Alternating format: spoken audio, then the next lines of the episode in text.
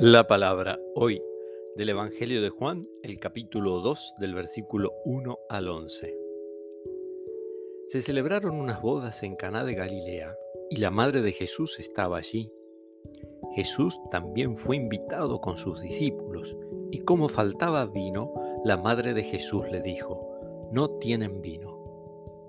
Jesús le respondió, Mujer, ¿qué tenemos que ver nosotros?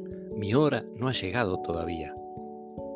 Pero su madre dijo a los sirvientes, hagan todo lo que él les diga.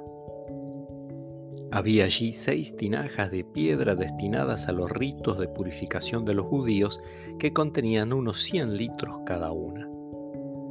Jesús dijo a los sirvientes, llenen de agua estas tinajas. Y las llenaron hasta el borde. Saquen ahora, agregó Jesús, y lleven al encargado del banquete. Así lo hicieron. El encargado probó el agua cambiada en vino y como ignoraba su origen, aunque lo sabían los sirvientes que habían sacado el agua, llamó al esposo y le dijo, Siempre se sirve primero el buen vino y cuando todos han bebido bien se trae de inferior calidad. Tú en cambio has guardado el buen vino para este momento. Este fue el primero de los signos de Jesús y lo hizo en Caná de Galilea Así manifestó su gloria y sus discípulos creyeron en él. Palabra del Señor.